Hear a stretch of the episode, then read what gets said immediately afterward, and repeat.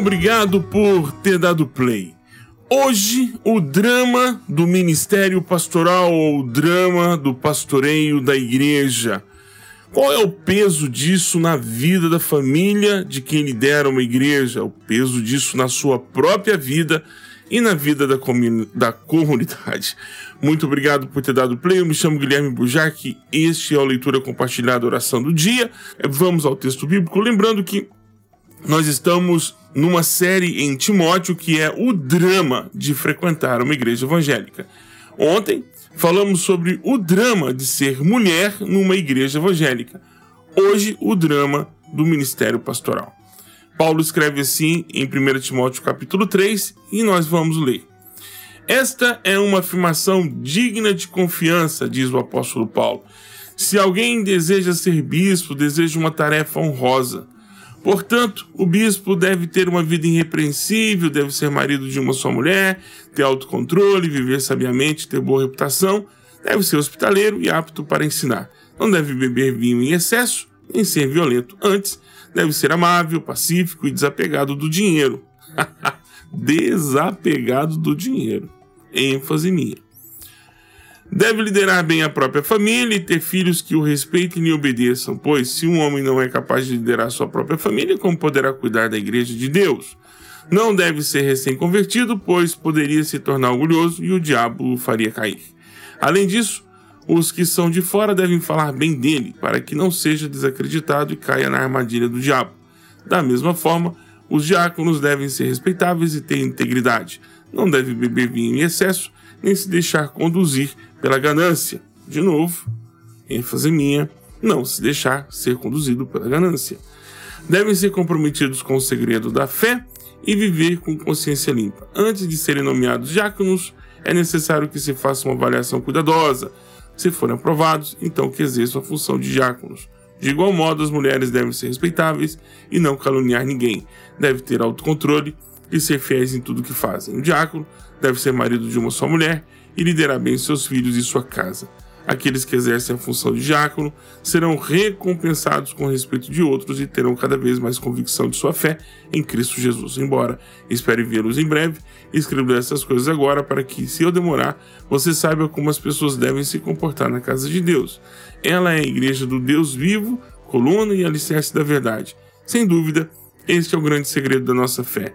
Cristo foi revelado em corpo humano, justificado pelo Espírito visto por anjos, anunciado às nações e crido em todo o mundo e levado para o céu em glória. Glórias a Deus por sua palavra. O peso de ser líder de uma congregação local. Eu confesso para vocês que foi a melhor coisa que me aconteceu na vida. Eu não trocaria o ministério pastoral por nenhuma outra função na minha vida. Exerço o ministério pastoral tanto é, aqui é, na internet, nesse ambiente, como também exerço a, o ministério pastoral em, em acompanhamento aqui na igreja local. Fui pastor de congregação, fui pastor de igrejas que já tinham sido independentizadas, né, igrejas independentes, fui plantador de igreja, e conheço muito bem as nuances que envolvem a vida e o cotidiano de uma igreja local. Sei o peso disso na família. Cometi muitos erros, cometi muitos erros, e talvez os erros que eu tenha mais, que tenham sido mais pesados, foi os erros que eu cometi contra a minha família. É, em nome de uma de um controle ou em nome de um não, veja, esses irmãos não vão entender, ou em nome de tentar preservar a imaturidade alheia, eu não não permiti, não deixei que minha família se permitisse algumas coisas no ministério, assim enquanto eu exercia o ministério pastoral. E eu e tantos outros também cometemos os mesmos erros. Horas excessivas de trabalho, dando prioridade sempre aos irmãos, esquecendo da, da sua família, dando prioridade às necessidades alheias, esquecendo as necessidades internas da sua casa. Fazendo todo o esforço para que o filho de um irmão alcançasse a plena felicidade em realizar alguma coisa e com aquela dificuldade de fazer a mesma coisa com seus filhos. tem peso. O peso, o peso é, é, a gente vai aprendendo com o tempo e com o tempo a gente vai aprendendo a corrigir é, essas questões. Para a igreja é muito complicado, às vezes ela demanda muito da família do pastor. Demanda muito. Ela acha que quando, principalmente entre igrejas batistas, tá? Digo isso dentro da realidade das igrejas batistas. Acha que quando convida um pastor para pastorear aquela comunidade, contratou uma equipe. Às vezes o filho não é vocacionado, às vezes a filha não é vocacionada, é apenas uma pessoa que frequenta igrejas. Às vezes, tampouco o filho quer frequentar a igreja em que o pai é pastor. Às vezes, ele quer continuar na mesma comunidade que ele estava anteriormente, mantendo os mesmos vínculos. É muito complicado quando a igreja exige que a família do pastor esteja ali em é, completa, servindo ao Senhor no piano, no teclado, na bateria. Né? Quanto mais filhos o pastor tiver, melhor. E se eles tiverem, forem dotados de talentos musicais, melhor ainda, porque acaba servindo a igreja. Mas também fui pastor de uma congregação, pastor auxiliar de uma congregação, que muitas pessoas não sabiam quem era minha esposa. Não, não era muito grande e tampouco queriam saber quem ela era. Me lembro no dia em que eu fui é, avaliado, né, numa reunião de avaliação, alguém disse: Não queremos a sua esposa, queremos só você. Isso ficou muito claro. Ou seja, se ela quiser frequentar outra igreja, se quiser até viver dentro do paganismo, se quiser abandonar a fé, tanto faz. Nós estamos contratando você. Eu entendi depois de algum tempo porque a, a esposa do pastor anterior é, não foi muito feliz nessa congregação e causou uma série de danos para essas pessoas. Mas há um peso também na vida do pastor, do próprio pastor. O peso, por exemplo, de ter que lidar com a tristeza e a felicidade ao mesmo dia. Eu tive a triste, as, as tristes experiências pastorais de enterrar recém-nascidos, de enterrar gente vítima de assassinato, de enterrar gente. É, é, de enterrar bandido, de enterrar é, pessoas no dia do meu aniversário, de ter que sair de um funeral durante o dia e à tarde e visitar um recém-nascido no hospital. É muito complicado, ainda mais para mim que sou um pastor que tenho características do ensino, né? Sou um pastor voltado para a área do ensino. Então, o pastoreio para mim é ativo, como é o pastoreio, por exemplo, do pastor Luiz Paulo aqui em, em, em Point Renil, como é o pastoreio do pastor Luiz Aurélio em Goiânia, que são dois grandes amigos, é, são pastores das igrejas das quais eu sou membro são pastoreios mais ativos, que buscam, é, buscam as pessoas, estão sempre interagindo, tentando entender o que está acontecendo. O meu pastoreio sempre foi um pastoreio mais passivo, talvez por isso eu não tenha deixado tanta saudade assim nos lugares onde eu passei. Mas é, tem um peso para nossa própria vida. É, às vezes, levantar de madrugada para orar pela igreja não é um, não é um, não é um fetiche pastoral, pelo menos o meu não é. Alguns até gostam disso de hospital, quanto mais gente doente na igreja, melhor, quanto mais gente sofrendo, melhor. No meu caso, não.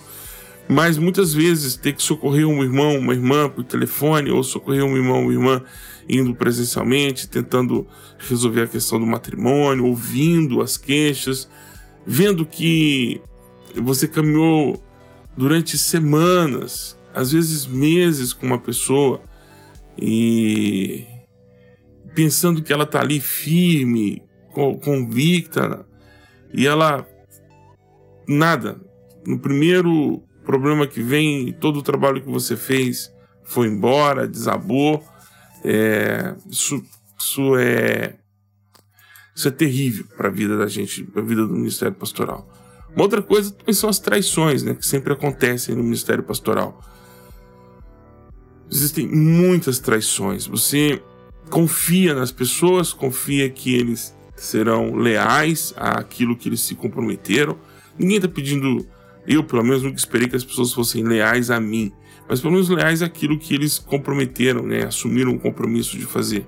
Quantas vezes você acreditou lealdade das coisas mais simples às coisas mais complexas, como por exemplo Você confiou que aquele irmão estaria no culto de ensino quando você estivesse fora. Você, olha, eu tenho que sair, é, hoje eu vou fazer alguma coisa fora e tem que ser no horário do culto de ensino, então eu estou escalando o irmão tal. Você liga para ele e pergunta: meu irmão, olha, naquele dia, daqui duas semanas, eu tenho um compromisso, você pode se preparar, o texto é Se você tiver alguma dificuldade, me procura. Não, pastor, fica tranquilo, vai em paz, tá tudo, tudo tranquilo. E aí, dá é, 8h30, né, o culto marcado para. É, dá 8 horas, o culto marcado para 7 e e alguém liga para você falando, pastor, é, o senhor não vai vir? Fala, não, irmão, vocês estão sabendo que eu não estaria aí nesse dia. É, mas é que o fulano não apareceu. Então, dessas coisas que acontecem no ministério pastoral que aborrecem a gente de forma muito. aborrecem e muito a gente. As, as questões de fidelidade da pessoa que pega uma informação, pega uma situação fora do contexto e sai espalhando para todos os lados, principalmente quando ele leva algum tipo de notícia que envolve sua família. Ah, você sabia que o filho do pastor ele não lava a mão depois que ele vai do banheiro? Então aí sai espalhando para todo mundo e e também tem aquelas pessoas que declaradamente inimigas do ministério pastoral, do seu ministério pastoral naquela igreja. E eu tive situações assim em que a pessoa me chamou de, de, de, de diabo, a pessoa me chamou de demônio. É, e é muito triste isso, você empenhar a vida pela igreja e ter gente lutando contra o sucesso do evangelho naquela comunidade por pirraça, por picuinha ou porque um parente próximo era a pessoa elegida para estar ali, porque seria matar a fome com a vontade de comer, trazer alguém que está vivendo longe, em outra cidade, a filha ou a filha que é casada ou o filho que é casado e trazê-lo de volta para viver ali. E aí pastoreia aquela igreja, você já está ali e tal. Então, como não deu certo, aquelas pessoas tornam-se inimigas do ministério pastoral. Há coisas engraçadas também, né, muito gostosas no ministério pastoral. É, mas hoje a gente está falando dos dramas. E há um peso também para a comunidade local. Quando o pastor local ou a pastora não são pessoas de Deus, ou foram pessoas de Deus, mas agora são pessoas delas mesmas. São aproveitadores, querem enriquecer às custas dos irmãos e muitos deles querem se tornar donos das vidas das pessoas que estão ali. Isso também existe. É, isso também existe. Existe pastores que são déspotas, pessoas que querem o controle de tudo, é, querem estar em tudo. Eles não admitem que ninguém tenha liberdade de fazer nada. Eles têm o um controle, eles querem ter o controle de pouca liberdade, reclamam porque estão trabalhando muito, reclamam porque estão assoberbados de trabalho, mas quando delegam, não delegam ficam ali fiscalizando, é, em cima, pedindo informação o tempo todo e não dão liberdade para o trabalho. Pastores que é, pastores que seduzem, pastores que seduzem irmãos e irmãs, pastores que são verdadeiros crápulas e, e pastores que abusam, pastores abusadores espirituais abusadores físicos, porque isso infelizmente está virando tendência, pastores que aproveitam na sua posição de liderança e aproveitam da fragilidade de uma irmã ou até mesmo de um irmão, que em alguns casos socorre, e cometem abuso físico, né? o abuso psicológico, dizendo que a pessoa é incompetente, incapaz, que é pecadora, e tornando essa pessoa totalmente dependente dela. Principalmente, isso também virou tendência, está virando tendência, infelizmente, pastores que é, abusam de idosos, é, querem controle do, do dinheiro, da aposentadoria, para daí tirar empréstimo e fazer essas coisas. Tem muita coisa suja que ocorre é, por debaixo dos panos no ministério pastoral. Pastores degladiando contra outros pastores, pastores cobiçando a igreja do outro colega, porque a igreja tem uma entrada maior, tem uma equipe melhor, lhe geraria um pouco mais de prestígio na denominação, um pouco mais de prestígio na cidade. Então ele começa a trabalhar contra o ministério pastoral de outro pastor, levantando falso testemunho, correndo lista, e essas coisas. É triste, é triste, isso é dramático, é dramático, mas tem um peso que acontece, isso é verdade também. Mas também é verdade que esta é uma minoria. É, o problema é que essa minoria causa um, um estrago muito grande. É, quem já teve a oportunidade de substituir um ministério pastoral que foi destruído por causa de adultério, sabe o quanto é difícil ganhar a confiança, a, a confiança outra vez, ainda mais se uma cidade pequena. Isso é muito complicado, muito difícil.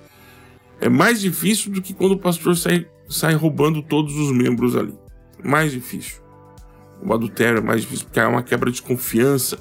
É, como a igreja, é, na sua grande maioria, é formada é, de mulheres, é, e mulheres que os seus maridos não são membros da igreja, há uma desconfiança muito grande quando chega um novo pastor. Muito desconfiante. Então, há, há, um peso generalizado para todos: um peso para a família, um peso para o pastor e um peso também para a congregação. Mas como nós podemos encontrar a solução para isso? Bom, a solução para isso é a dependência do Espírito Santo. É a solução para tudo. Dependência do Espírito Santo centralização das, suas, das escrituras e transparência em tudo que se for fazer. O ministério pastoral deve ser pautado pela transparência. É muito complicado, é muito difícil, algumas pessoas não conseguem entender isso com clareza, mas é preciso render contas. Tanto a congregação ao pastor, como o pastor à congregação, ou pastora à congregação. É preciso é, limitar é, as ações é, pastorais, dizendo o que se pode e o que não se pode fazer de forma muito clara, mas é também importante limitar a ação da igreja no que ela pode e não pode fazer em relação ao ministério pastoral. Preservar a família do pastor é essencial. Meu irmão, se você não gosta da filha do pastor, não gosta do filho do pastor, não vai com a cara da mulher do pastor, peça ao Senhor perdão e reconsidere essa posição porque ódio gratuito, só quem tem ódio gratuito é Satanás. Se você está tendo ódio gratuito, é, peça perdão. Se por acaso a família pastoral, a família do pastor ou algum dos entes da família dele é, foram duros com você, foram injustos, foram ruins com você, resolva essa questão, chame uma pessoa, uma testemunha do lado e vá resolver a questão. Agora, não use as mesmas ferramentas de maldade que fizeram com você, porque a Bíblia te proíbe. Não se pode pagar o mal com o mal, mas pagar-se o mal com o bem. Que Deus te abençoe. Voltamos amanhã, se o Senhor nos permitir. Um grande abraço e obrigado por ter dado play.